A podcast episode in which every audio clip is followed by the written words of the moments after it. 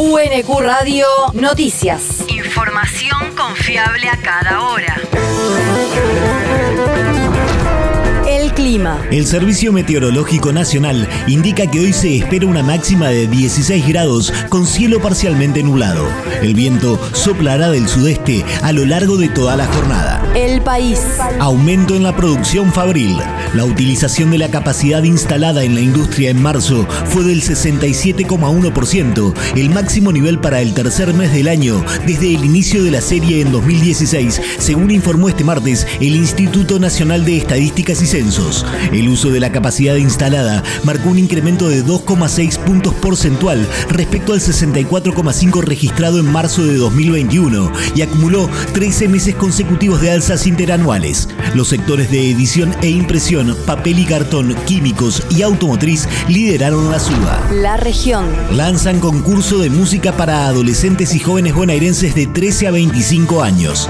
El gobierno provincial anunció el lanzamiento del programa Maravillosa Música con el objetivo de enriquecer sus experiencias musicales y darles oportunidades para estimular el comienzo de una trayectoria como artistas. El concurso ofrece oportunidades de presentaciones en vivo para grupos jóvenes que se encuentran iniciando su vínculo con la realización musical y que aún no han transitado un gran recorrido en los circuitos de visibilidad artística.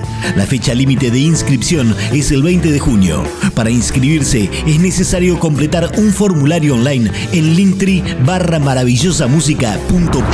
El territorio. Quilmes tendrá más de 10.000 censistas para 210.000 viviendas. Así lo informó Julián Bellido, secretario de Gestión y Participación Ciudadana del municipio, quien resaltó que desde las 8 de la mañana comenzará la tarea de relevamiento en el distrito.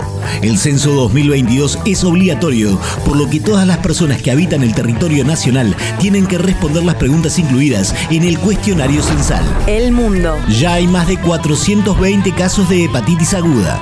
La Organización Mundial de la Salud informó este martes que se han detectado al menos esta cantidad de casos en niños y niñas en el mundo, siendo la mayoría menores de 5 años y provenientes de países europeos. La OMS explicó que el 15% de los casos de hepatitis aguda necesitaron del ingreso hospitalario o en una unidad de cuidados intensivos, por lo que llamaron a seguir instando a los Estados miembros a que investiguen y notifiquen los datos. Esta hepatitis produce ictericia, diarrea, vómitos y dolores abdominales y algunos casos causaron insuficiencia hepática y requirieron trasplantes. La universidad. Fake News, Comunicación y Ciudadanía. El próximo 20 de mayo se realizará una clase sobre la temática en la Universidad Nacional de Quilmes a cargo de Mauro Bricio. La clase será en el marco de la materia Educación en Derechos Humanos y Construcción de Ciudadanía a cargo de Daniel Carceglia. Se realizará a las 19 horas en el aula 52. Mauro Bricio es magíster en comunicación, consultor político y especialista en fake news. El deporte. Programa para recuperar clubes de barrio. El ministro de Turismo y Deportes de la Nación, Matías Lamens, lanzó la tercera edición del programa Clubes en Obra, que en sus dos primeras etapas registró más de 3.200 obras en clubes de barrio y pueblo de todas las provincias. Con una inversión del Estado Nacional superior a 1.800 millones de pesos en las primeras dos etapas, se generaron más de 17.000 empleos en el sector de la construcción, ya que la finalidad del plan es para mejorar la infraestructura.